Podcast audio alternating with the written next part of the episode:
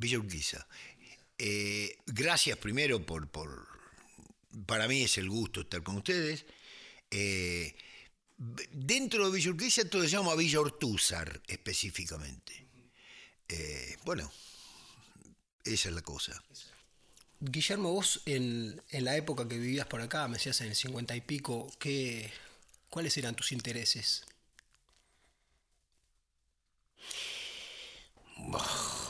Pregunta difícil si la hay. El interés más profundo que lo sigo teniendo es tratar de saber, en términos generales. Eh, estudiar todo lo que me apasiona y saber no es saberlo eh, de manera, digamos, superficial. Si me interesa algo, me meto en profundidad. Eh, no sé si está bien o está mal, pero intento saber las cosas en profundidad. Me parece que superficialmente no, no, no, es una imagen falsa. Entiendo. Y desde esa época donde notabas que te interesaba estudiar, ¿hay algo de esa época que perduró hasta estos días en donde seguiste ahondando? Sí. Eh, primero, la física y la matemática. Creo que el mundo es física y matemática.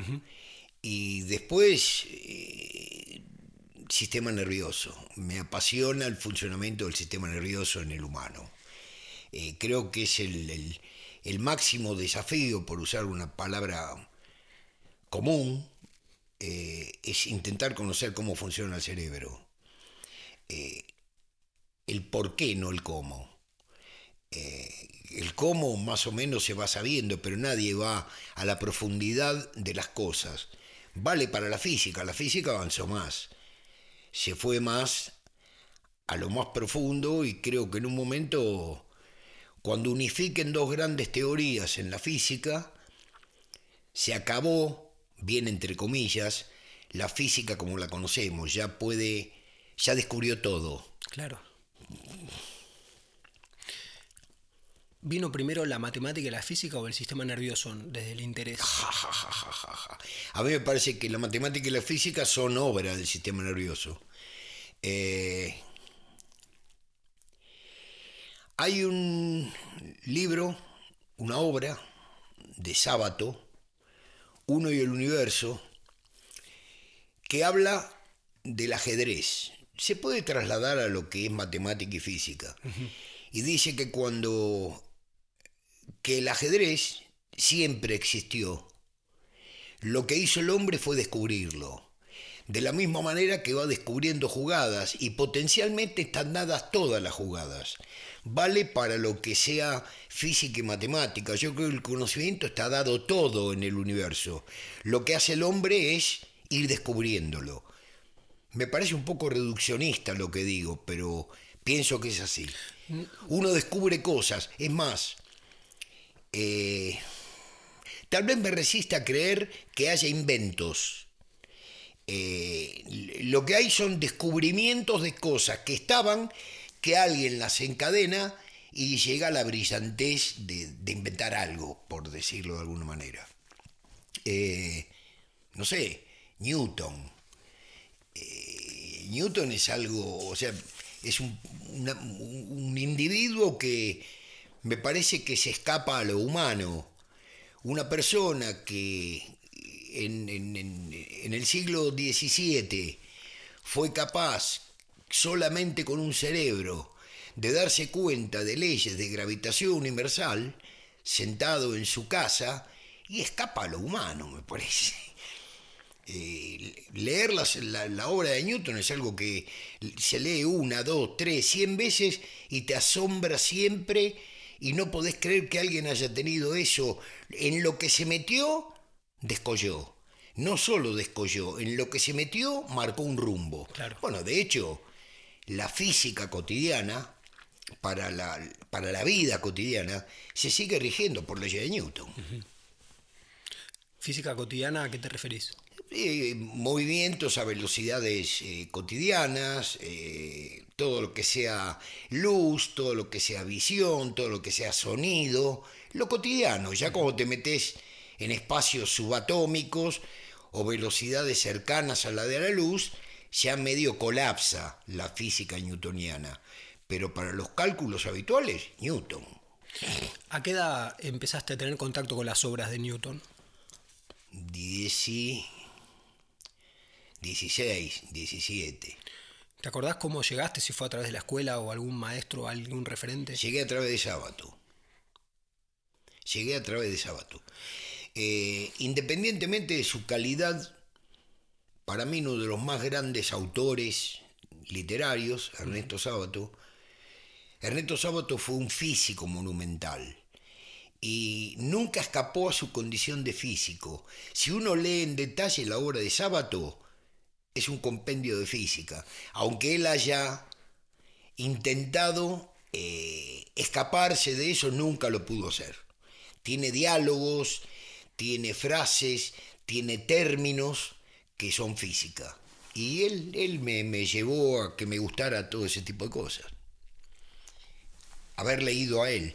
Y creo que la obra fue sobre y tumbas. Y alguien me recomendó, no sé exactamente quién fue, Uno y el Universo, que es un libro que no muchos conocen de Sábato, pero es algo monumental. Sí, lo he leído y estoy de acuerdo. Me interesa preguntarte, digamos, en esto que contaste de tu interés original en relación a la matemática y la física y al sistema nervioso, porque, bueno, obviamente que están relacionados, pero me interesa ver cómo se hizo esa relación en vos ¿Qué viste? ¿Cuáles fueron las primeras similitudes que encontraste que te hizo estudiar a fondo? Bueno, una que es, creo que, elemental. Eh, todo el mundo que está metido en el tema sabe que el sistema nervioso funciona por señales eléctricas y la electricidad física. Ya está, o sea que algo tiene que pasar. Eh, codificación de señales, emisión de impulsos, saturación de membranas, equilibrio de membranas, gradientes de concentración, etcétera, etcétera, etcétera. Física pura. Este, y dentro del sistema nervioso vos hablabas de no, eh, no entender cómo, sino por qué funciona así. Sí, eh, me parece que es la pregunta del millón. ¿Por qué es así? Eh, a ver, el día que alguien pueda aventurar eh, una hipótesis, ni siquiera una hipótesis, una idea, un bosquejo, justo nombré la palabra mágica, idea, de cómo el cerebro es capaz de elaborar una idea, y me parece que revolucionó todo. El universo se revoluciona. Es decir, el por qué uno tiene ideas. Eh, lo que se sabe es, cómo, a ver, se teoriza sobre cómo las acumula, cómo las entrelaza, cómo saca conclusiones, todo bárbaro, pero nadie me dice cómo nace la idea. Eh, ¿Es comparable decir cómo nace una idea, cómo nace un movimiento? No, eh, creo que no. es posible de hecho las prótesis actuales lo hacen, es posible mediante electrónica eh, simular en un, en un brazo, en una prótesis ortopédica de los brazos robóticos que hay ahora, los movimientos se hacen sobre base de algoritmos eléctricos. Eh, y bueno, eso es relativamente sencillo, pero la idea, a ver, eh, Penfield, neurocirujano, estimulando la corteza de pacientes cuando los estaba operando, eh, veía que el estímulo de determinada zona de la corteza provocaba movimientos de alguna parte del cuerpo. Eso está bárbaro, pero nadie dijo yo estimulo tal zona y me surge tal idea. Ese es el tema. Entiendo. Justo mencionas a Penfield, eh, cuando él describe el homúnculo de Penfield, él describe que hay unas zonas que son mucho más representadas en el cerebro. Sí. ¿Se puede entender o tenés un atisbo de entender por qué algunas zonas están más representadas que otras? Algunas es evidente. Si la mayor representación corresponde a laringe, los labios, la boca, la de mayor representación, o el dedo pulgar y la mano, es fácil comprenderlo. El habla es humana. Entonces tiene que tener, a ver, esto que estoy haciendo es medio gorilesco. Adelante. Lo que estoy diciendo, pero tengo que tener más grupos neuronales para las funciones más complejas. Y no creo que haya función más compleja que el habla o los movimientos de la mano finos, finos. Fíjate que en la representación el pulgar es el que mayor representación tiene y la pinza es un movimiento absolutamente humano.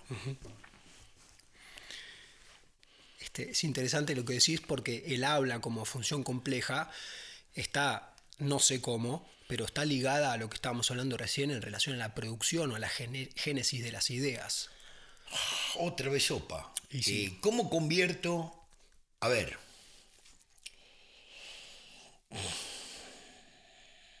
Un fenómeno ya de los años 30, eh, el, experimento de la doble rendija, mecánica cuántica. Dale. En el experimento de la doble rendija eh, se comprueba que un electrón se comporta como una partícula. Todo esto que estoy diciendo es, muy elemental, se ha dejado de lado, pero es la base de lo que se ve ahora. Esquemático. Eh, un electrón se comporta como una onda o como una partícula según el observador forme parte del experimento o no. Si vos lo llevas esto a la pregunta que vos me estás diciendo, eh, la idea, la acumulación de ideas, el habla, el pensamiento, la memoria, puede ser que la base sea esa, acumular. Estoy especulando, ¿eh? Adelante. Acumular memoria en forma de moléculas de memoria, sea proteína, aminoácido, eh, acetilcolina, lo que vos quieras. Y por algún tipo de mecanismo que se desconoce, cuando yo quiero evocar, la evocación es inmediata. Lo voy a hacer más simple. Supongamos que estoy estudiando un teorema eh, y necesito fijarlo en la memoria, comprenderlo y acumularlo en la memoria. Necesito saber ese teorema. Vamos a suponer que para que yo fije ese conocimiento, necesito generar una cierta cantidad de proteínas. Para sintetizar una proteína, la proteína Usain Bolt, para sintetizar una proteína, la más rápida, yo necesito 8 12 horas. Es decir, para fijar el conocimiento, para tener memoria, para recordar el teorema, yo necesito tener un cierto número de proteínas alojadas en una cajita en el cerebro y me demanda 12 horas. Hasta acá estamos de acuerdo. Tengo el teorema fijado. Ahora bien, cuando a mí me preguntan cómo es el teorema, cuál es o demostrarlo, yo lo evoco inmediatamente. Entonces algo me falla en el camino. Si yo necesito 12 horas para formar una proteína y prácticamente con una velocidad infinita lo evoco, es imposible que yo pueda desnaturalizar una proteína en velocidades infinitas. Algo en el, en, el, ida y vuelta me está fallando. Me está fallando para comprenderlo. ¿eh? Esto sucede así. Sucede, sí. En el pasaje de proteína a lo que sería una onda, eso ahí está involucrado un proceso eléctrico también. No sé, pero me gusta mucho asimilarlo a una dualidad onda-partícula. ¿Cómo es? Y acumulo la, la información, la memoria, la acumulo como partículas y la evoco como ondas. Es muy atractivo. ¿De qué manera estoy obviamente especulando, no, eh, estamos acá en un estudio pensándolo, pero de qué manera el cerebro puede lograr que una proteína se transmute en una onda. A ver, si yo supiera contestar eso, es posible que estuviéramos charlando acá en este estudio, pero seguramente tendríamos un diplomita otorgado por el Comité Nobel de Estocolmo. Bueno, quizás no, tengo, no tengo la más mínima idea. Es decir, yo no tengo el conocimiento ni siquiera para aventurarte una posibilidad. No sé cuál es el fenómeno, es más, no sé si hay fenómeno. Exacto. Eh, el fenómeno es una especulación mía, por el proceso es otra cosa. ¿eh? Ahora que decís, el fenómeno es una especulación. Me acuerdo otra charla que hemos tenido hace un tiempo donde eh, hablamos de mecánica cuántica y de un, abordaje inicial. Y dijiste que la naturaleza actúa de tal manera que nosotros no sabemos cómo actúa. Bien. A ver. Eh, en este estudio hay sillas. Si somos tres personas, si yo, a vos y a... ¿Cómo se llama? Sebastián. Y a Sebastián. Les pregunto, ¿me podés afirmar absolutamente que eso que estamos viendo es una silla? ¿Y esa es la forma de la silla? Ni que hablar que los dos firman inmediatamente. Eso es una silla. Bueno, eso es falso. Porque lo que nosotros estamos viendo es lo que nuestro cerebro interpreta como silla. Yo estoy viendo la silla y le estoy dando la forma que tiene. Ahora, si vos me preguntás, ¿cómo es una silla? No sé cómo es una silla. Yo sé lo que mi cerebro ve, que es el de todos, que es una silla. Ahora, ¿cómo es la silla? No lo sé. Eso vale para cualquier fenómeno cotidiano. Pone un árbol o una persona. Entonces, cualquier tipo de fenómeno, por ejemplo, de observación, lo que vos estás diciendo, pero no llevado tanto a lo cotidiano, a lo visible de los sentidos, sino más eh, a algo de orden subatómico. ¿Por qué el método de observación altera el fenómeno? Eh, voy a dar un ejemplo también rudimentario. Adelante. Eh, no técnico, pero que sirve para ilustrar. Y me voy a remontar a física antigua. Adelante. En una época los electrones eran partículas, pelotitas. Eh, y las partículas responsables de la luz eran los fotones, otras pelotitas. Se sabía que la masa del electrón y la masa del fotón eran similares, en realidad masas despreciables, pero supongamos similares queda claro que si yo quiero ver algo, necesariamente lo tengo que iluminar, ¿no? Pero grullada esto. Iluminarlo es que haya una interacción entre el fotón, una pelotita, y el electrón, otra pelotita, que tienen la misma masa. Cuando yo ilumino un electrón con un fotón, yo no estoy viendo absolutamente nada más que el choque entre un electrón y un fotón que tienen la misma masa. Entonces no sé qué es lo que estoy... Sí sé qué es lo que estoy viendo, pero yo no sé si lo que estoy viendo es un electrón. Veo una interacción fotón-electrón. Por eso hoy se acepta que nadie sabe qué es, por ejemplo, un electrón, pero sí se sabe qué no es. Y te dicen, no es ni una onda ni una partícula. Cuando vos preguntás al supercapo, ¿qué es un electrón? No sé. No sé, pero las ecuaciones que yo hago con zonas de densidad de energía, etcétera, etcétera, todas me dan. Pero después no sé qué es lo que es un electrón. Vale para cualquier eh, elemento subatómico. Los eh, aceleradores de partículas, ¿qué hacen? Hacen chocar a una partícula, la llevan hasta casi 90% o más de la velocidad de la luz, choca con otra y lo que detectan es en el choque aparición de un montón de partículas. Entonces dice, bueno, cuando destruye un neutrón aparecen tres partículas mu, por decir algo. Bueno, listo, entonces digo, el protón tiene dentro de sí tres partículas mu, pero ¿y? Claro, es toda una, es toda una observación indirecta. Claro, claro, es una inducción, digo, qué sé yo. Estas tres partículas forman parte de un protón. ¿Pero qué es el protón? ¿Y qué sé yo lo que es el protón? Yo le hice chocar y cuando se chocó se convirtió, encontré esto. ¿Qué cosas se derivan prácticas de esos estudios que son aún indirectos? Oh, el celular. Y eso es lo que me llama la atención. Si, si la televisión. Pero si es algo que es indirecto, ¿cómo puede ser que funcione un celular? Porque dan las ecuaciones. ¿Y cómo, dan, cómo puede ser que den las ecuaciones sin saber exactamente qué es lo que está pasando? Planteo ecuaciones sobre especulaciones y todas dan aún sin saber específicamente. Aún sin saber lo que es específicamente. Es decir, yo no sé lo que es un electrón, pero le atribuyo una magnitud matemática, hago cálculos y todo da. Suena, digo, a pesar de que hay muchos estudios Más de esto, fácil, suena que se... Santi, más fácil. Se me ocurre ahora esto. Adelante. ¿Vos sabés lo que es un número 8? Sí. Ah, ¿sí? No. Lo que vos sabés es que el número 8 se representa como el 8 que todos conocemos. Ahora, yo no sé qué es un número 8, pero sé que 8 por 8 es 64.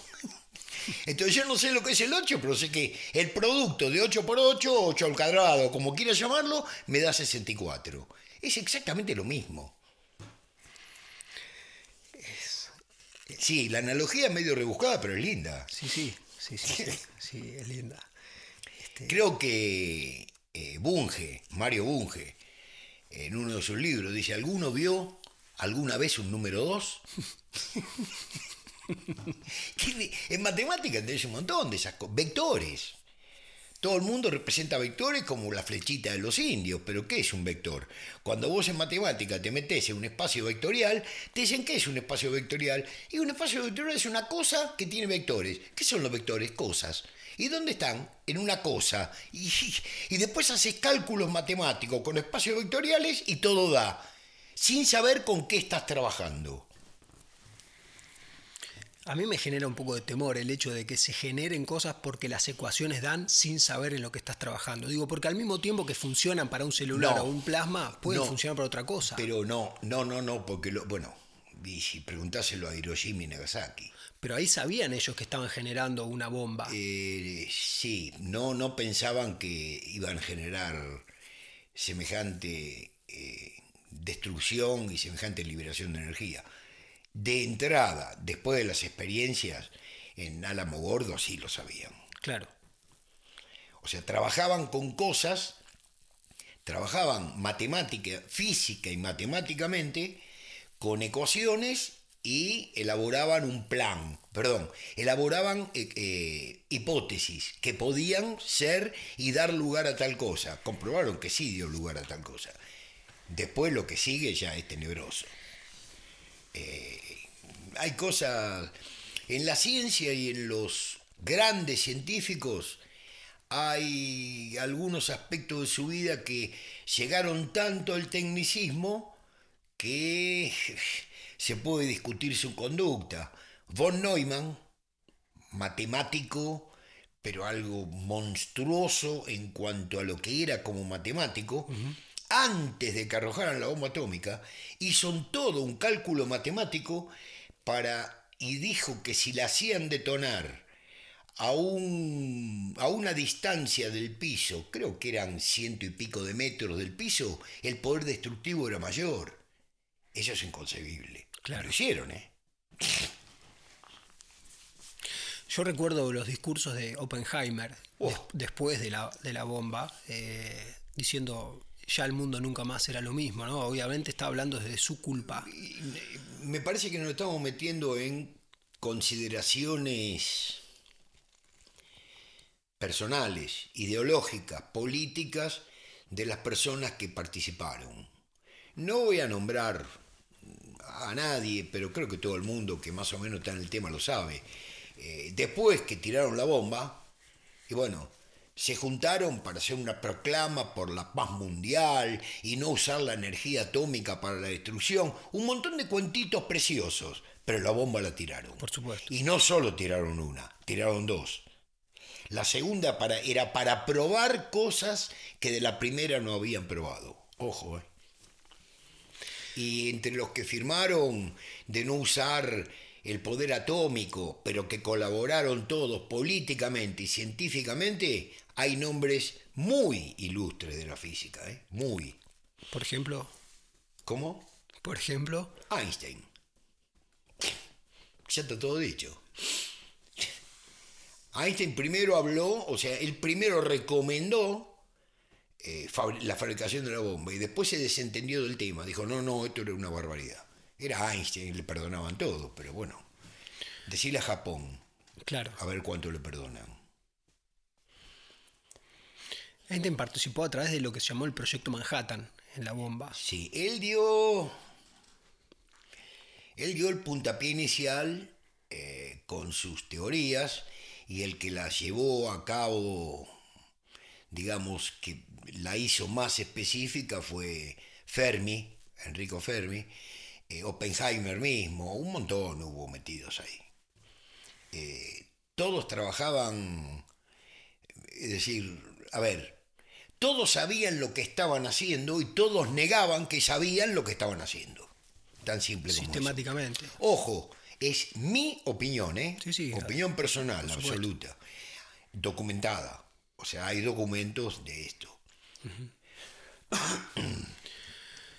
Este, pienso que ahora, digamos, esas bombas atómicas deben estar en algún hangar, seguramente Oh. por las dudas, ¿no? Pero debe, la- la- en este momento yo creo que el porcentaje más grande de, de la tecnología está puesta eh, primero en mejorar las comunicaciones. El mejorar también entre comillas, porque mejorando las comunicaciones entre vos y yo, sé que mejoro comunicaciones que me sirven para cosas mucho más grandes, satelitales, etc. Y la otra, en arma de destrucción masiva. Eh, una cosa es lo que se conoce y otra cosa es lo que debe haber. Eh, digo, desde el 45 más o menos, que fue la bomba atómica, hasta acá, ¿de qué manera pudo haber evolucionado armas de destrucción masiva? Bueno, eh, calcula que en este momento hay, a ver, hay helicópteros de guerra que llevan ojivas, eh, misiles, que en la cabeza del misil tiene tres o cuatro bombas atómicas de la Hiroshima y la lleva en un eh, helicóptero. Pi- pienso- hago esta comparación con lo que decís, me, me- me genera escosor, entonces pienso rápido eh, para salirme de esta angustia. Ese concepto de optimización de lo que era todo un avión en el Ola Gay para llevar una bomba atómica, ahora tres, tres, tres potencias en, en un misil de helicóptero en la punta, como un concepto de optimización, que recién hablabas de la tecnología, en donde también en la comunicación o en los teléfonos celulares cada vez son más chicos, cada vez tienen más capacidad, un concepto de optimización eh, que noto que tiene que ver con la evolución de la ciencia, la evolución del pensamiento. Eh, ¿De qué manera vos entendés la optimización? No sé si me explico con la pregunta. La entiendo como la dualidad onda-partícula. Me parece que la tecnología mejora todo. Primero, lo mejora todo con un propósito que nosotros no conocemos. Exacto. Y segundo, para mejorar la vida. Queda claro, ¿no? Es decir, el, el- el- el- el celular se hace más chiquito y más eficiente porque a alguien le conviene, por algún interés que no conocemos, que sea más chiquitito y más eficiente. Después, la segunda parte dice, ay, mira qué maravilla, apareció el microcelular más chiquito y más eficiente. En todo hay un propósito primigenio eh, que no es el del bienestar de la humanidad, es el de bienestar de unos pocos. Claro. ¿En qué cosas sentís sí que es, eh, está basado en el bienestar de, de la humanidad? ¿Qué cosas sentís que, que están Y- evolucionando de esa manera? Y los descubrimientos médicos, los estudios biológicos, los estudios bioquímicos. Hay gente que sí se dedica a mejorar, a tiene intenciones de mejorar la vida del individuo, la cirugía, los, los eh, robot, eh, la robótica quirúrgica, eh, los medios de estudios que van apareciendo en medicina, todo eso tiende a mejorar definitivamente la vida. Pero bueno, me parece que por un lado mejora definitivamente la vida y por el otro lado no mejora definitivamente el cerebro de los que tienen que usar, eh, en una palabra, mejora la tecnología médica. Eh, me parece que es un poco nocivo para el intelecto del médico. ¿Por qué? Y porque se perdió la medicina clásica de, de- de la clínica general, el estudio del paciente, la especulación hipotética, el pescar signos chiquititos que te podían llevar. Ahora metes a alguien en un dispositivo y en dos minutos te dice todo lo que tiene, lo que puede tener, lo que tuvo y lo que va a tener su descendencia. Es, es mucho más simplificado, pero mucho más peligro, peligroso. ¿va? Porque, eso me interesa, pero es mucho menos evolutivo. ¿por qué, ¿por qué peligroso decís? Y peligroso porque si un día, por alguna causa, vamos a hacer una película de ciencia ficción. Dale. Si algún día por alguna causa dejan de funcionar todos los aparatos, bueno, la medicina, la biología, la ciencia en general va a tener que usar el cerebro. Y yo no sé si todo el mundo tiene el cerebro. A ver, me parece que los cerebros actuales están gordos, están desentrenados. Entiendo. Y conforme la tecnología avanza, cada vez hace falta menos entrenamiento. Y eso me parece que es un poco inquietante, por Sí. decirlo de alguna Sí, manera. sí, sí, totalmente. Inquietante. Eh, no sé, opinión personal. A ver, me parece que el mérito, no le quito, no le quito, esto no es un juicio de valores, no le quito mérito a otros, pero por ejemplo el mérito que tuvo Newton sentadito, sin calculadora, solo con una hoja y un lápiz, eh, el mérito intelectual de Newton eh, me parece que es un poquitito mayor al de alguien que ahora está sentado frente a una computadora de última generación, que le hace todos los cálculos del mundo, tiene toda la bibliografía del mundo, tiene todo. Está bien, tiene un cerebro brillante. Pero claro, Newton tenía el cerebro brillante más toda esta parafernalia de artefactos que hay ahora. Claro. A ver, es posible que sea una cuestión de edad, lo que estoy diciendo, ¿no? ¿Por qué? Y porque el tema de todo tiempo pasado fue mejor, pero me parece que el cerebro, fundamentalmente el cerebro, es el órgano que más hay que entrenar y conforme va pasando el tiempo me parece que es el que menos se entrena. Bueno, pero- O por lo menos, perdón, o por lo menos se entrena unidireccionalmente, no es holístico el pensamiento Exacto. ahora. Y creo, opinión absolutamente personal, que él tiene que ser holístico el pensamiento, es decir, abarcar muchas cosas para poder sacar pedacitos de cada cosa y llegar a conclusiones. Opinión absolutamente personal, ¿eh? Sí, sí, estoy de acuerdo. Y no lo veo como una cuestión de todo tiempo pasado fue mejor, sino al revés. Estás justamente, creo yo, invitando a que con la tecnología y la optimización de la tecnología no queden los cerebros gordos como fuera de estado, como quien dice, ¿no? Eh, Santi, están un poco gordos los cerebros. Eh, vuelvo a citar a Sábato. Eh, en Uno y el Universo habla del lenguaje.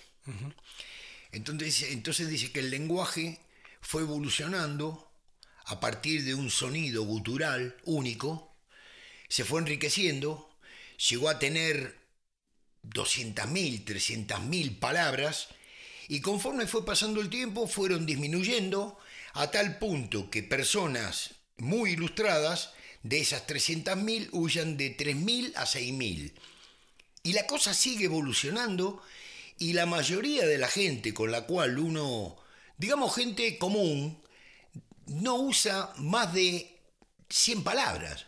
100 palabras que ni sé si llamarla como palabras.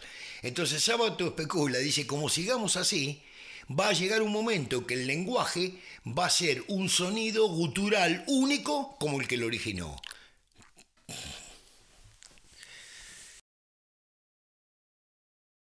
Sigmund Freud, ¿no? Eh, lo tenés bien conocido.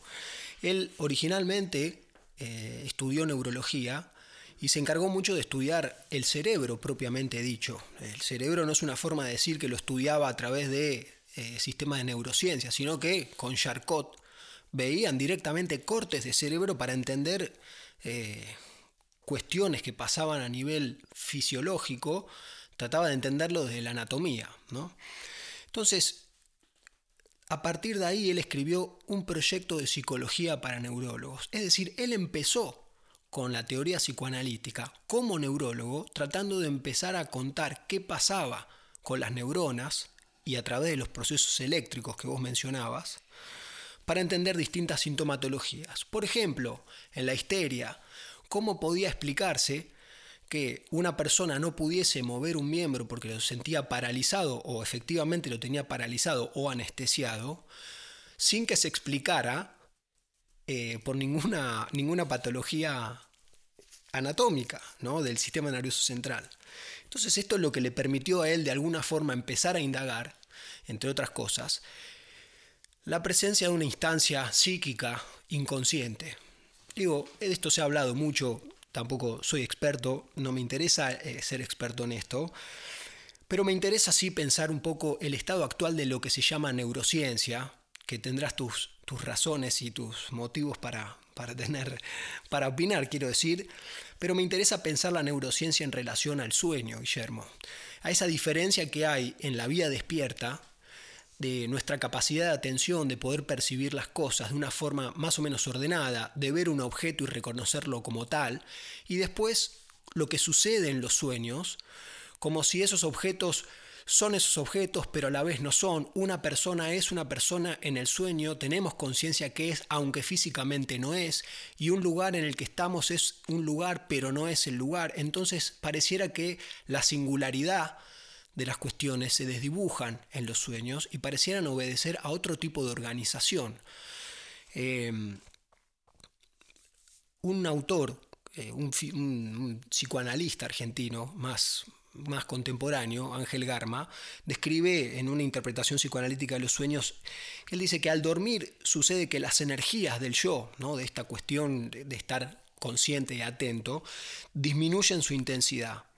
Es decir, que dejan de observar y de controlar el acontecer psíquico. Esa disminución del yo permite dos cosas, que por un lado te puedas dormir y por otro lado que empiece a suceder justamente esto, ¿no? el, el proceder, la trama onírica. Después hablará él de deseos reprimidos que conservan su energía, etcétera, etcétera. Yo quiero preguntarte cómo entendés vos los sueños, ¿no? desde, desde, tu interés por la física y la matemática, por los fractales, por los hexagramas, por el I Ching, por lo que quieras. No, no, no, no tengo la, el conocimiento ni la capacidad para poder definir eh, el sueño. Eh, hay mecanismos que se postularon de sueño, pero me parece que en lugar de sueño eh, hay diferentes grados de vigilia. Yo creo que vamos a suponer que haya cuatro grados de vigilia. El más bajo de todos sería el sueño profundo. El segundo, empezando a contar desde abajo, sería el sueño eh, onírico, en el que uno sueña, el periodo REM y todo ese tipo de cosas. El tercer escalón de vigilia es lo que nosotros llamamos estar despiertos. Y bueno, me da un poquitito de cosquillita porque yo creo que hay un nivel más alto de vigilia, al cual solo acceden los cerebros iluminados. Vuelvo al punto. Dale. No sé, Newton, Feynman, eh, Feynman el físico. Ah, sí, me imaginé, me imaginé que no hablaba Richard Feynman. Sí, sí, Richard Patrick Feynman. El premio Nobel de Física. Eh, da Vinci, eh, Picasso, eh, por, por meter Borges, Sábato, Poe, por meter Dostoyevsky, lo que quiera, meto a cualquiera. Estaban en el cuarto escalón de la vigilia, o en el quinto, no sé, pero tenían un escaloncito más de vigilia. Y la cosa, a ver, si la complico un poquitito es así. En la vigilia uno tiene, ahora, uno tiene múltiples ideas, eh, múltiples eh, pensamientos, y resulta que tiene ciertas restricciones sociales para manifestarlos en el sueño, cuando uno sueña, no hay inhibiciones. Lo estoy hablando bien como un gorila, ¿eh? no, no, tengo el conocimiento. O sea, se libera de las inhibiciones. Una cosa interesante sería que en el estado superior de vigilia, estas restricciones sociales, estas inhibiciones, no solo desaparecen, sino que queda de todos esos pensamientos uno, que es el pensamiento obsesivo, Léase la física para Feynman, la mecánica cuántica, eh, todo para Newton, eh, la literatura para Borges. Es decir, se agudiza una sola idea que es obsesiva eh, para el individuo. Y es lo que lo hace diferente. Creo que nosotros, la mayoría, no pasamos del tercer estado. Es muy difícil llegar, va, no es muy difícil, llegar, hay que ser un predestinado o un superdotado para llegar al cuarto estado. Adelante. Eh, eh, en una palabra, yo creo que la genialidad no es más que una exacerbación de la vigilia. El superdotado, el genio, es, está un poquitito más despierto que nosotros. Va, dije poquitito, por ahí es mucho más despierto que nosotros, pero tiene un estado mayor de vigilia. Eh, si tuviese que describir eh, neurológicamente, por decirlo de una forma, el estado de vigilia ese que estás mencionando, ¿qué características tiene a diferencia de un estado más bajo? Eh, lima las asperezas del estado más bajo. Es decir, de la misma manera que en la vigilia normal vos tenés un montón de restricciones, en el estado de agudeza de vigilia, digamos, de vigilia aguda, no solo que desaparecen esas restricciones, sino que las ideas se manifiestan de un estado puro, sin inhibiciones. Entiendo. A ver, no sé cómo decirlo, supuesto que yo me niego a hacer un estudio sobre los sapos, porque digo, eh, los sapos no tienen incidencia en el, el beneficio de la humanidad. Entonces no lo hago el estudio de los sapos. El supervigil se olvida de que los sapos no tienen... Se dedica a estudiar los sapos y resulta que después del sapo se pueden sacar medicamentos eh, anti-oncológicos. Eh, eh, eso es lo que pasa. Elimina las inhibiciones, pero no las inhibiciones sociales. Las inhibiciones que hacen que una idea pueda avanzar. Las propias inhibiciones. Exactamente. Y eso vos lo ves como una... Digo, porque pensar que eso viene en los genes, que uno puede... ¿Viene en los genes? Mm, no sé. Digo, porque vos decís, ¿cómo alguien, si tuviese, yo te preguntase y vos tuviese la respuesta, así que medio te obligo a que me respondas, o que inventes, cómo hace alguien para llegar o para practicar llegar a un estado en donde no se inhibe sus propias ideas, eh, en el sentido de lo social que vos decís, para justamente permitir desarrollar más ese pensamiento que dijiste de carácter obsesivo, que es como una línea de conducción, unos rieles. Eh, a ver, cuando alguien está pensando en una en una canción y no puede recordar la melodía de la canción y lo intenta una, dos, tres, n veces, se hace una huella mental de la cual no salís nunca. Y después, al cabo de un rato que dejaste de pensarla, bruscamente te viene, puta, era esta la canción. Con el tema que vos me decís, una manera, ojo, vuelvo siempre al punto, es lo que a mí me parece que daría resultados, es plasmar la idea, escribirla, escribirla la idea. Y junto con la idea, todos los factores que apuntan en contra de la idea. Es decir, esto no puede ser por tal cosa, tal cosa, tal cosa, tal cosa. Y después todos los factores que favorecerían la elaboración de la idea. Entonces es tratar de alguna manera de eliminar los que no son, por locos que sean, ¿eh? eliminarlos y enfocarse en la idea pura con la proa y no con nada, no, no recarga de popa, digamos, todo para adelante. Entiendo. Me parece que es eso. No sé si hay que ser, no sé si genéticamente hay que estar dotado. ¿eh? A mí me parece que se pueden lograr muchas cosas, eh, mucha mejoría intelectual. No te voy a decir llegar, vuelvo siempre al punto y soy repetitivo y casi viscoso. Nadie va a llegar a ser un Newton o un Leonardo, pero se puede acercar bastante si persevera y se saca inhibiciones de la cabeza. Y la otra más. Eh, lo voy a decir en inglés experiano, viejo. Hay que romperse el culo. Total. Es evidente. Y profundizar, profundizar, profundizar y profundizar hasta que sea neurótica la profundización. Creo que así se logran cosas. Creo. Vuelvo al punto, personal.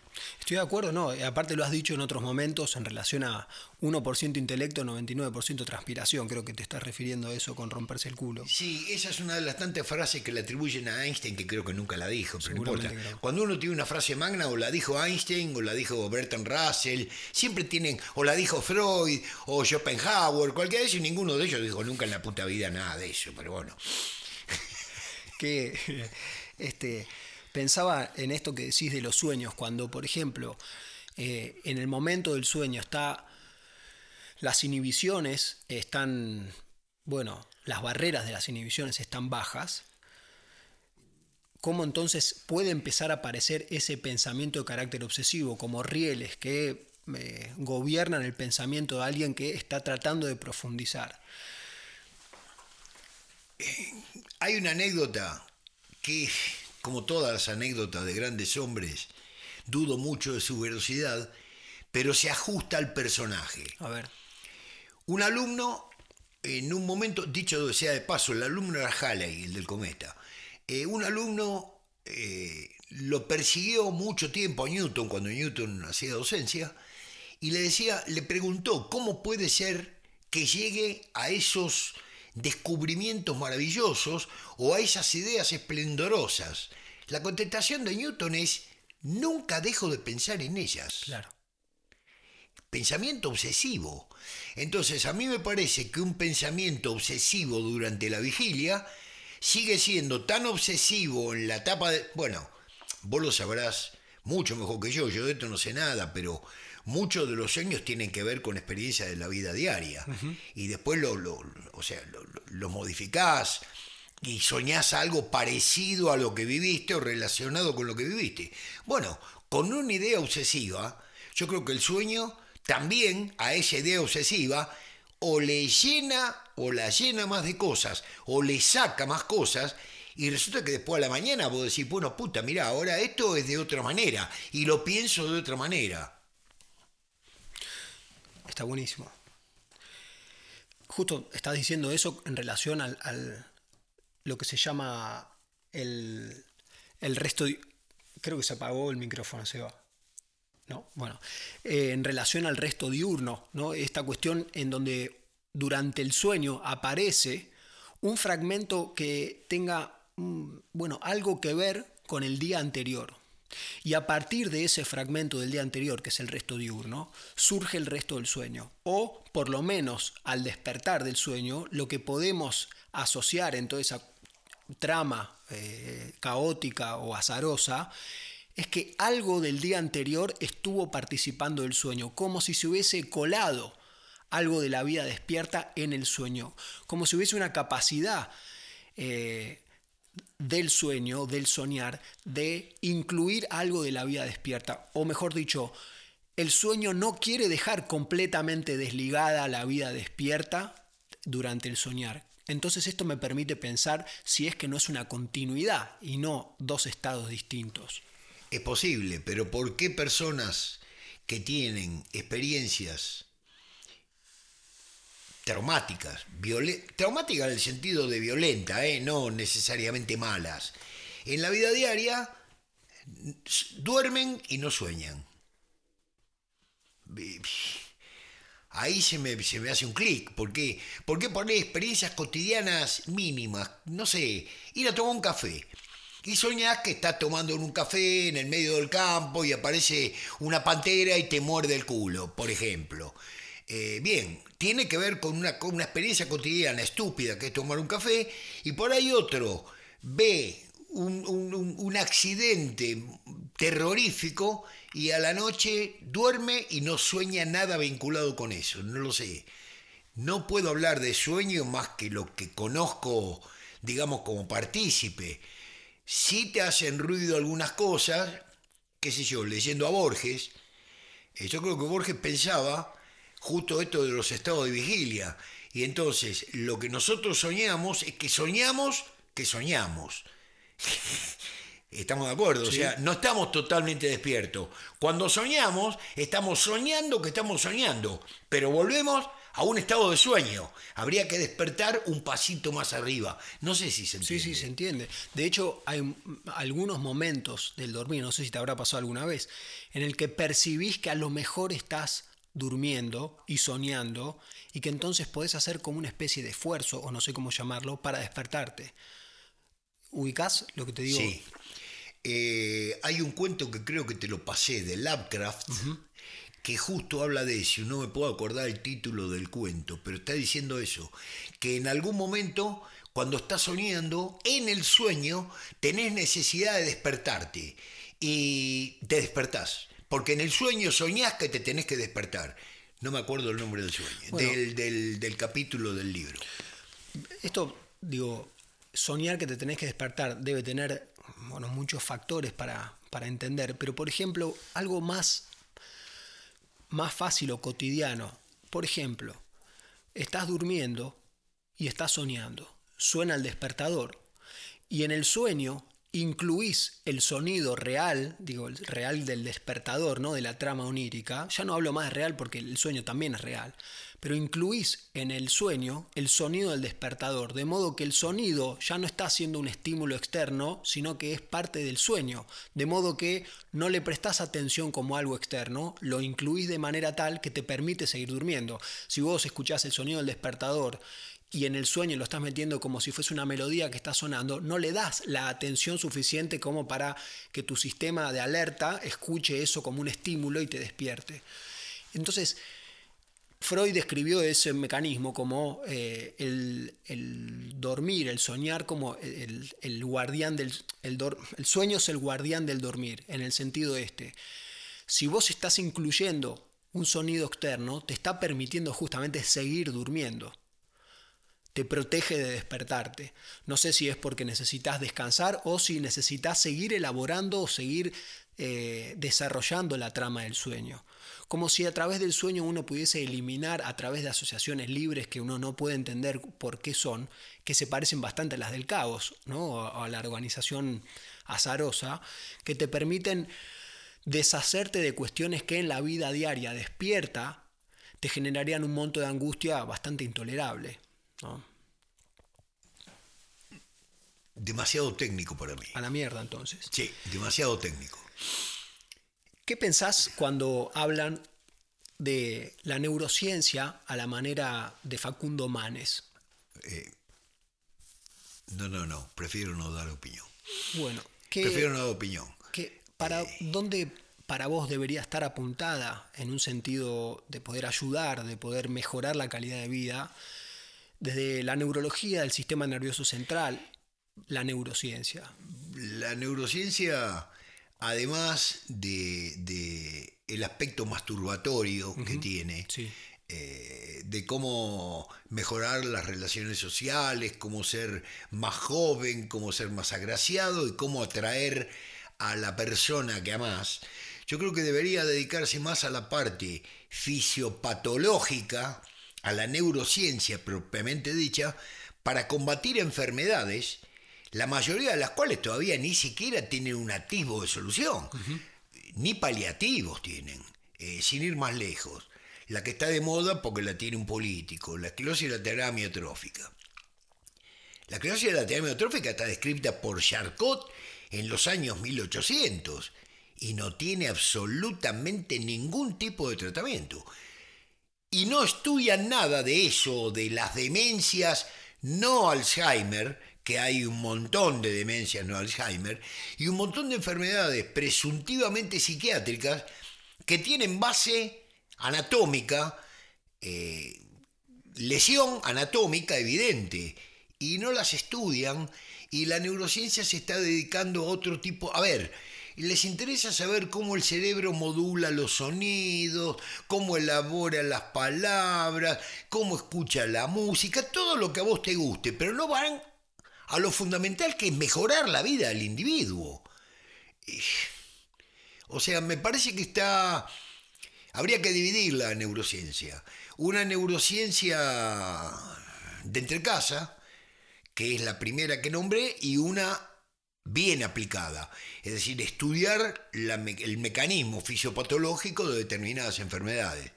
Claro, la incidencia de las enfermedades neurológicas en la práctica médica diaria es como la masa del electrón, virtualmente despreciable.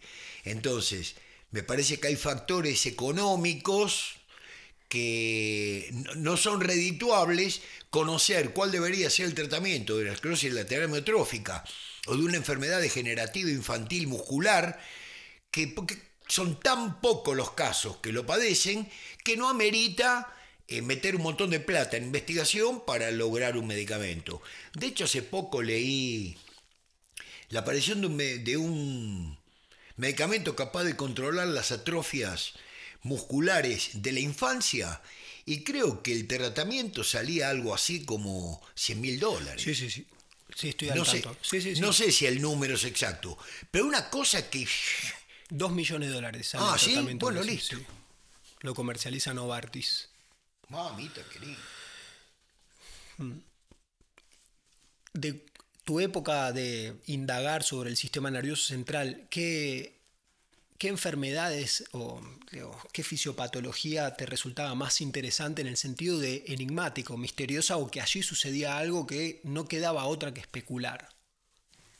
Esta, La esclerosis. el ELA, sí, la esclerosis múltiple. Eh, algún tipo de enfermedades, eh, de, secuelas eh, de, de enfermedades infecciosas y cuadros demenciales que, a ver, el cuadro demencial se hizo demasiado cotidiano y la gente cualquiera habla de Alzheimer. Lo peor es que muchos médicos cuando no saben que... de- en una época, el, cuando no una enfermedad neurológica, digamos, eh, no estaba claramente definida, le decían esclerosis múltiple, porque la esclerosis múltiple simulaba cualquier cosa, listo, es una múltiple. Y yo creo que ahora cualquier cuadro demencial, a cualquier deterioro cognitivo, por darle un nombre un poco más lustroso, eh, dicen que es un Alzheimer. A mí me parece que hay muchas, muchas, muchas demencias no Alzheimer tratables. Es más, creo que esto me va a traer problemas. Eh, sí, me va a traer problemas. Yo creo que las características histopatológicas del Alzheimer, es decir, si yo corto un cerebrito de un Alzheimer y lo miro en el microscopio, no difieren sustancialmente del envejecimiento común del cerebro. Sí. Asumiendo que el envejecimiento se puede dar por el paso del tiempo o por la falta de uso. Entonces, una manera, yo creo que la mejor terapéutica contra el Alzheimer es preventivamente, cuando digo preventivamente, no digo a los 60 años, ¿eh? estoy diciendo a los 30. Claro. Empezar a castigar al cerebro, cagarlo a palos al cerebro, eh, y no haciendo palabras cruzadas, ni viendo telenovelas, ni leyendo libritos de ayuda espiritual, cagándolo a palos, aprender un idioma nuevo que no sea el inglés. Chino mandarín, por decirte algo. sí. Cosas que lo pongan en dificultades y que demanden un esfuerzo. Otra vez vuelvo al punto de lo de antes. Evitar que el cerebro engorde. Uno puede engordar físicamente. Y eso siempre es reversible. Porque deja de comer y adelgazás. Pero si engordás cerebralmente es mucho más difícil que dejar de comer. Hay un punto en el cual no volvés después de la gordura. Y hay que mantener al cerebro lúcido y la única manera, a mi entender, de mantenerlo lúcido, vuelvo al ejemplo, es cagarlo a palos, someterlo a un entrenamiento intensivo, continuo. No me interesa la edad. El argumento de que, a ver, tengo 40 años y ya es imposible que estudie análisis matemático. Mentiras, mentiras. No quieren mover las pelotas. A cualquier edad se puede estudiar cualquier cosa. ¿A qué tenés ganas? Estoy totalmente de acuerdo y, te escucho y ya me dan ganas de estudiar, por supuesto. Eh, ¿De qué manera cagar a palos el cerebro, por ejemplo, estudiando un idioma, qué es lo que genera en el cerebro la manera de adelgazarlo? Eh, a ver, lo del idioma lo usé porque popularmente es lo que uno más piensa. Eh, si vos me apurás un poquitito, no es tan útil por ahí el idioma. Eh, creo que el fondo de la cuestión es el encadenamiento lógico de los pensamientos. Y está bien, los idiomas tienen encade- encadenamiento lógico, porque vos querés armar una frase, gramáticamente tenés que hacer cierta combinación para pronunciar, todo bárbaro. Pero, por ejemplo, estudiar qué sé yo, física conceptual, eh, produce más razonamiento. Es más, creo que el funcionamiento último del cerebro es encadenar lógicamente sucesos. La lógica es la madre del funcionamiento del cerebro. El que no tiene un pensamiento lógico no creo que pueda llegar muy lejos. Bueno, convengamos que acá en la Argentina bueno, muchos llegaron lejos. Sí, pero estoy pensando, mientras te escucho atentamente, pienso que en, ese encadenamiento lógico que está buscando, también empieza a suceder, eh, no sé si del primer día, pero una vez que entraste en esa secuencia, empieza a despertarse un interés, un interés genuino.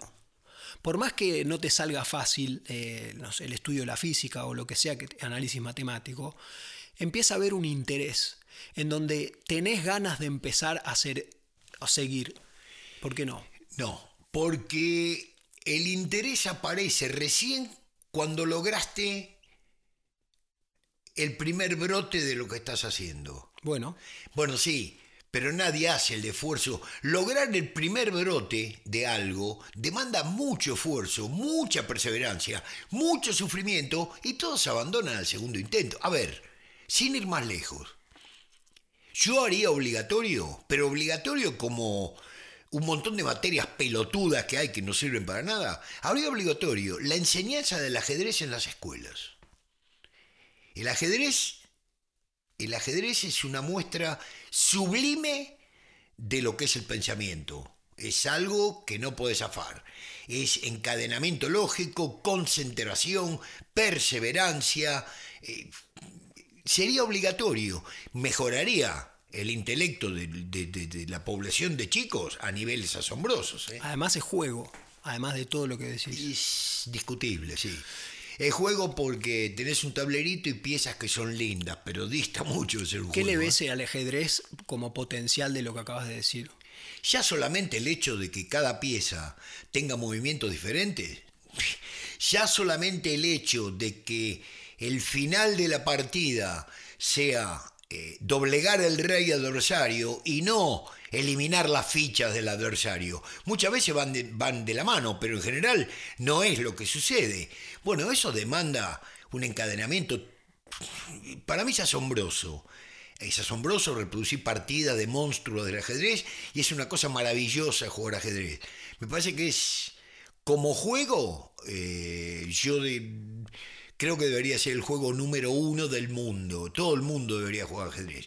Y a los chicos de chiquitito, bueno, la escuela soviética, por algo son lo que son. En, este, Rusia es obligatorio desde el primario el ajedrez. Bueno, fíjate lo que es un, alguien que haya hecho física en Rusia o matemática rusa. No hay matemática más eh, puntillosa, formal que la matemática rusa. Y sí. No, ah, pensando en esto y hablando de los, de los animales del ajedrez, eh, en otras oportunidades hemos hablado de Mijail Tal, el mago de Riga. Eh, ¿qué, te llamaba la atención de él en relación al ajedrez, a su juego, a su forma de abordarlo y a su personalidad para poder mechar?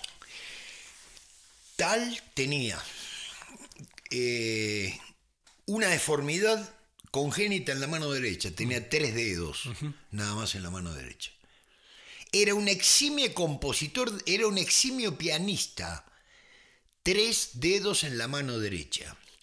A los tres años leía. Memorizaba fórmulas matemáticas a los cinco años. El padre era médico. Fue un cerebro brillante en matemática, en música. Tenía un doctorado en literatura rusa. Y resulta que una vez conoció el ajedrez. Y largó todo. Podía haber sido un superdotado en cualquier cosa con o sea, superdotado para el ajedrez y en su vida diaria un tiro al aire. Eh, borracho, eh, precozmente enfermo de los riñones, tal así que murió 55 años, fumador empedernido de tres paquetes por día, pero nunca hubo un jugador de ataque en el ajedrez como tal. Nadie, ninguno. Era una cosa, es, las partidas de tales, algo, es decir, se ponía a él molesto cuando no podía sacrificar piezas en las partidas, cosa, todo el mundo cuida las piezas como si fuera oro. Este te las tiraba por la cabeza. Y después se imputan, ¿cómo 20 jugadas antes sacrificó una dama, por decir algo? Y te mató, era algo maravilloso verlo. Y hay de esos muchos, pero por ejemplo, otro parecido a tal, pero no con la personalidad, el carisma de tal, Fischer. Bobby Fischer. Eh, bueno, son cosas, a mí me gusta el ajedrez, por eso te hablo del ajedrez, pero es lo mismo que compositores geniales. Eh, esa actividad, aunque por ejemplo vos me podés decir que para la música no es necesario razonamiento lógico, yo creo que sí es necesario un razonamiento lógico. Y si no, fíjate la matemática, hay un libro, un libro maravilloso Hofstadter es el apellido. El padre matemático, él también matemático, se llama Godel Esker Bach. Es algo, y bueno, justo, busca una relación entre la matemática, el arte y la música. Entonces analiza matemáticamente las obras de Bach y tiene un fundamento matemático que te pone los pelos de punta las, quien haya visto alguna litografía de Esker, es algo maravilloso. Manos que se dibujan a sí mismos, es algo, o sea, escaleras que no sabes si suben, bajan o están siempre en el mismo lugar. Bueno, para todo esto hay que tener razonamiento lógico. Otra vez, la lógica, la lógica y la lógica. No sé. Es más, si me apuras un poquitito, los sueños deben tener una lógica desconocidas por ahora para nosotros. Está quien especula, o sea, Freud, el mismo Garma que, que, nombraste, un tipo que estudió mucho los sueños fue Luria, creo, en la escuela rusa. Avanzaron especulando, hipotetizando sobre los sueños, o sea, dieron un gran avance, pero nadie lo agarró. Y volvemos nuevo al punto. Nadie piensa que sea interesante saber ¿Qué es un sueño? Y me parece que están equivocados. Por ahí a partir de saber exactamente lo que es un sueño y exactamente por qué se sueña o por qué no se sueña, puede dar un avance bárbaro en comprender la biología del cerebro o mejorar enfermedades. ¿Vos indagás sobre esto, el sueño? No. ¿Por qué? Porque no tengo la capacidad. ¿En qué sentido? Y no tengo el conocimiento. Me gustaría, pero no tengo el conocimiento. Pero no se trata justamente de cagar a palos Sí, pero me gustaría, me gusta cagarlo a palos ahora con otras cosas. ¿Con qué cosas estás eh, Leyendo a, Borges, por ejemplo. Borges justamente habla eh, del ajedrez bastante en algunos... Los conocimientos, los conocimientos científicos que tenía Borges dan miedo. Si alguien lee, a ver, cuando vos le preguntás, todo el mundo leyó Borges, nadie lo leyó, ni sabe cómo se escribe, todos te nombran el Aleph o las ruinas circulares y nada más, nunca lo leyeron ni el Aleph ni las ruinas circulares. Eh, sí, sí, sí, absolutamente sí, es así. El uso, hay que leerlo a Borges, ver, por ejemplo, cómo usa la palabra infinito. Da miedo. Una, en una poesía habla de series infinitas series infinitas. Es algo terrible. Bueno, eh, la biblioteca de Babel es infinitamente superior a las ruinas seculares. Pero claro, hay que leerla la biblioteca de Babel y hay que tener cierta base de conocimiento matemático. Los conocimientos que tenía científicos son asombrosos. Además de la gala que hace del manejo del lenguaje. Me parece que abusa un poquitito de eso. Pero bueno, bueno, bueno pero no deja de ser genial. Entonces, leerlo demanda cagar a palo al cerebro para intentar comprenderlo, asombrarse de lo que escribe y tener un diccionario al lado.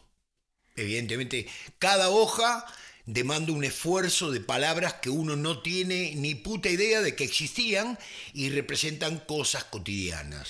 Sí, me haces pensar con un libro de Borges de obras completas, un diccionario al lado y una viroma y un papel, ya es tu propia universidad de repente. Si querés un tablero de ajedrez también.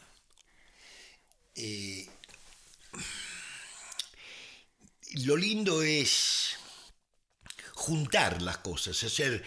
Eh, Borges nombra autores y obras que uno no tenía ni idea que conocían, ir a buscarlas y se encuentra con maravillas. Hay autores maravillosos que tenían unos, por ejemplo, Poe, tenía unos conocimientos físicos y matemáticos que son increíbles.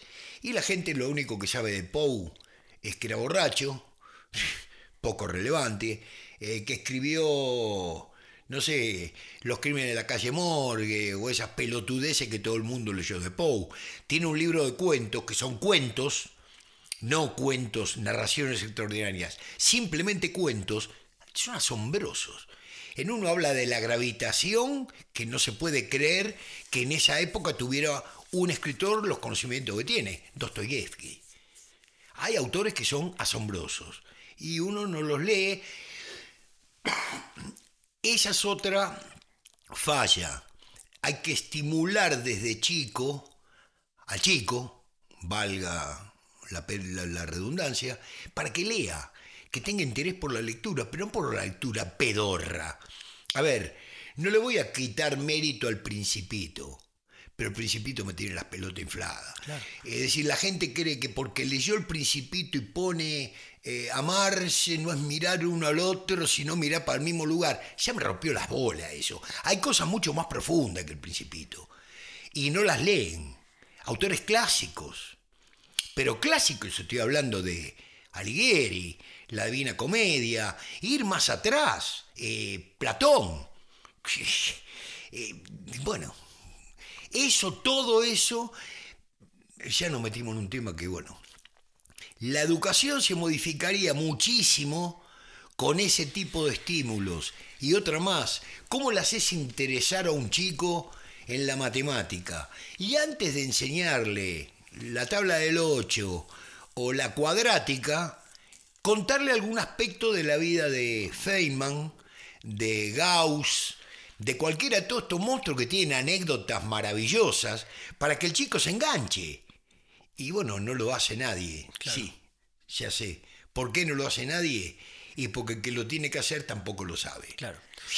Lo que estás diciendo me parece fundamental en un sentido ya de prevención, porque todo lo que estás diciendo en, en, términos de educación y de formación, estamos hablando de cagar a palos al cerebro ya no a los 40 años, sino desde el principio, poder incluir el ajedrez, poder incluir la lectura y la lectura no solo a través de los escritos propiamente dichos, sino a través de anécdotas que hagan que los niños se despierten los niños un interés por eso y se genere, bueno, también en los padres, porque los padres a veces no explican, porque tampoco saben y también tienen sus dudas o sus miedos de abordar esos asuntos. Entonces, me parece, me parece muy importante lo que está diciendo.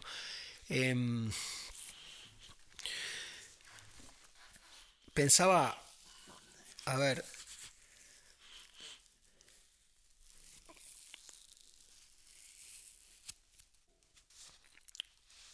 alguna anécdota mencionaste eh, a Gauss o a, Feynman, alguna anécdota que probémoslo, ¿no?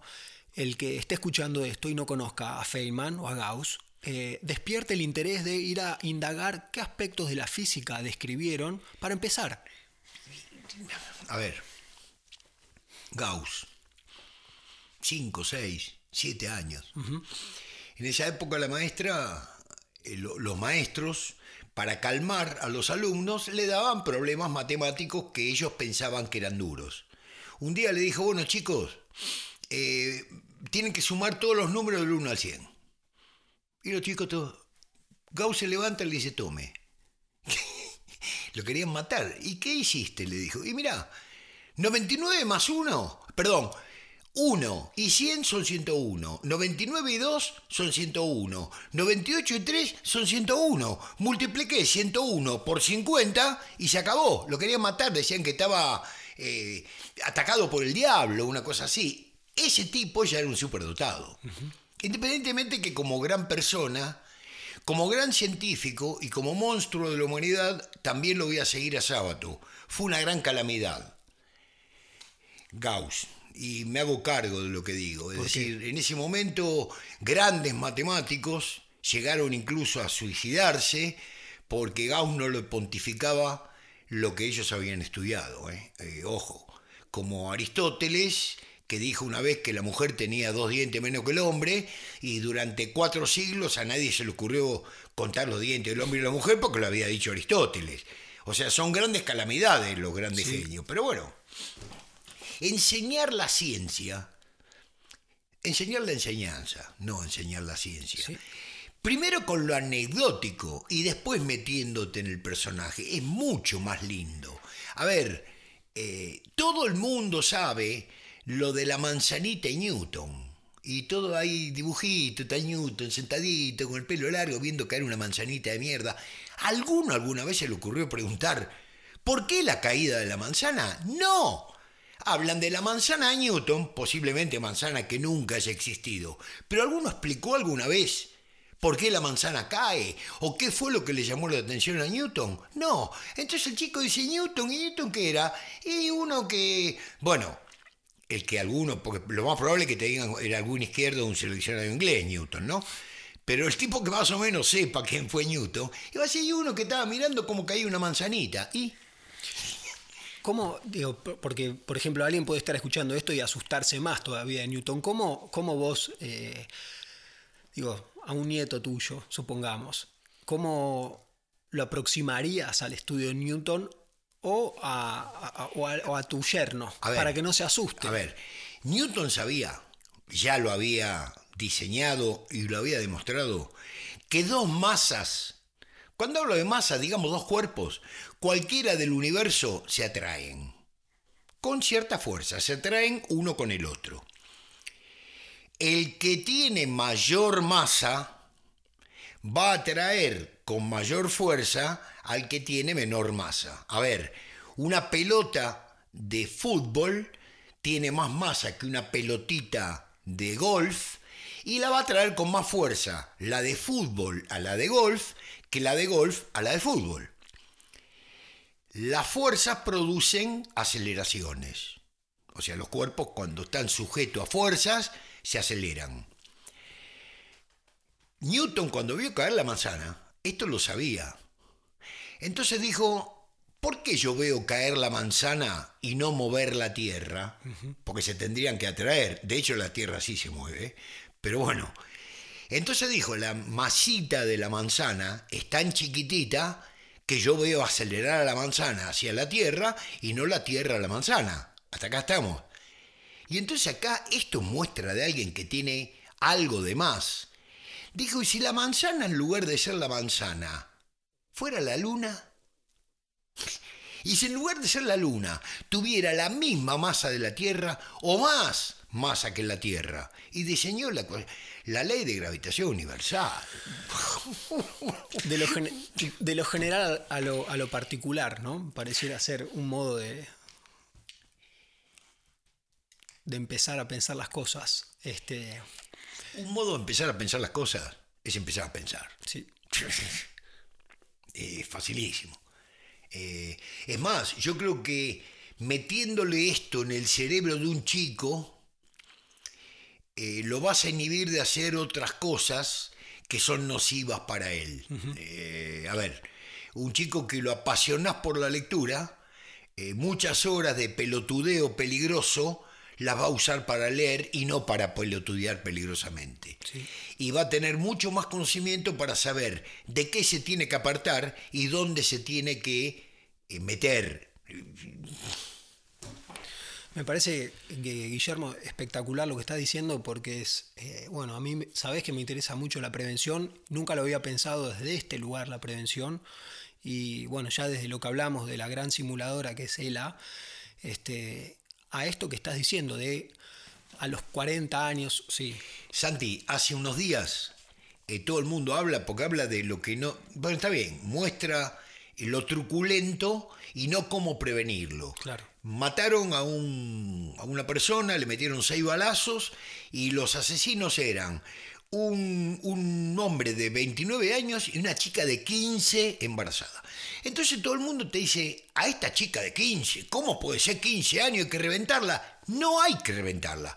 Habría que haberlo educado de chiquitita para que no llegara a hacer eso. Por eso a los 15 años hace eso. Ni porque vive en la villa, ni porque se dedica a la droga, nada de todo eso. Simplemente está sin educación. La educación va a combatir todo, va a combatir droga, va a combatir agresiones, va a combatir asesinatos. La gente va a ser mejor. ¿Por qué? Porque tiene más cultura, tiene más capacidad de discernir. Van a seguir existiendo tarados y van a seguir existiendo delincuentes, pero mucha menos proporción de lo que hay ahora. Volvemos a lo que hablábamos hace un rato. Escuché hablar que no me puteen y sí, si quieren que me puteen. A la mayoría de los jóvenes de ahora, ¿cuántas palabras usan? ¿Diez? Che, boludo, es decir, digo, eh, literal y ninguna otra más. Entonces, ¿cómo querés que.? A ver cuántos libros leyeron. Pregunté a cualquier joven de 20, 20 y pico de años, a la mayoría. ¿Cuántos libros leyeron? Y si te dicen que leyeron algunos, ¿cuál leyeron? ¿Qué leyeron? El caballero de la armadura oxidada, eh, la mujer que se le cayó el culo al río. No, Preguntale quién era Poe. Preguntale quién era Da Vinci. Preguntale quién era Rembrandt. No sé, cosas que un chico salido del secundario. Vos empezaste con Calderón de la Barca. ¿Vos creés que de 100 tipos que le preguntás ahora, más de 20 van a saber quién fue Calderón de la Barca? Y en el caso de que lo supieran, preguntale una obra de Calderón de la Barca. ¿Vos pensás que cómo están, vos hablabas de, la, cantidad de palabras que utilizan los jóvenes hoy. ¿Vos pensás que esto es reversible?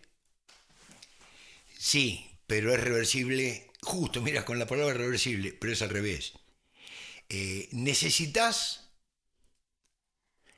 dirigentes, líderes, políticos, lo que vos quieras llamar, ejemplares. Y cuando digo ejemplares es que den el ejemplo. Entonces, eh, si una persona te está hablando y te dice, vuelvo a reiterar, no es ejemplo de nada, porque si vuelve es porque reitera. Si un tipo te dice voy a hacer una breve reseña, no está enseñando nada. Si es reseña, es breve. Cuando dice el erario público, no me está dando ningún ejemplo, porque el erario es público. Y cuando dice medio ambiente, es un retardado, porque el medio es el ambiente. Entonces, medio ambiente sería medio por medio, que es medio al cuadrado, que es un cuarto. Eso necesito. Necesito a alguien. A ver, Merkel Merkel es física especializada en mecánica cuántica. Sabe de literatura y de música lo que vos no te puedas imaginar. Y mirá lo que fue Merkel.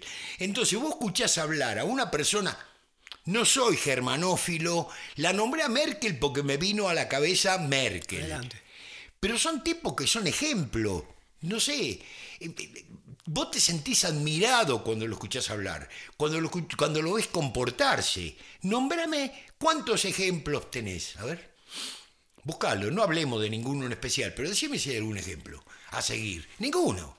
Ninguno. Tipo que tenga una vasta un vasto conocimiento, como decir qué tipo inteligente, y bueno, desaparecieron, qué sé yo, tipo que vos podías escuchar brillante sábado, vos lo escuchabas hablar sábado y se te caían las pelotas al piso independiente de comulgaras o no con él, porque te das cuenta que es un tipo brillante. ¿Qué hay ahora de brillante? Bueno, Marx, Groucho Marx, tiene una maravillosa. La televisión es el invento más educativo que hay. Cuando alguien la enciende, yo la apago y me voy al rado a leer un libro. claro. Guillermo, eh, te agradezco mucho por acercarte otra vez a, conversar y compartir. Compartir es, eh, para mí sí es un placer. No sé, no sé vos, no sé si te interesa la política, eh, pero sí te interesa aportar ideas sobre la educación y que podrían ayudar a que sea reversible o al revés. Em, no sé si estás indagando en algo en particular. Si... No, no indago porque si yo creo que mis ideas en la educación se pusieran en práctica, sufriría un atentado en 15 minutos. Es posible. Es muy posible. Por lo menos acá. Por lo menos acá. Se podrían escribir al menos y solapadamente o más disimuladamente ofrecerlas. Santi, volvemos al punto. Volvemos al punto. Si vos no tenés el ejemplo, no voy a nombrar a nadie. Si yo escucho un dirigente que dice aiga o pudió, Es así. Bueno, Guille, gracias de nuevo por No. estar. eh, que me alegro que vuelvas al barrio que, sí, que, que conoces gracias a usted, chico. interesante la charla, aunque a veces me dejo llevar un poco por la iracundia. Es lo que buscamos, sí, tampoco te veo tan iracundo, te veo reír. eh, es un placer conversar con vos y seguramente pronto lo hagamos de nuevo. Cuando quieras. Gracias, Guille.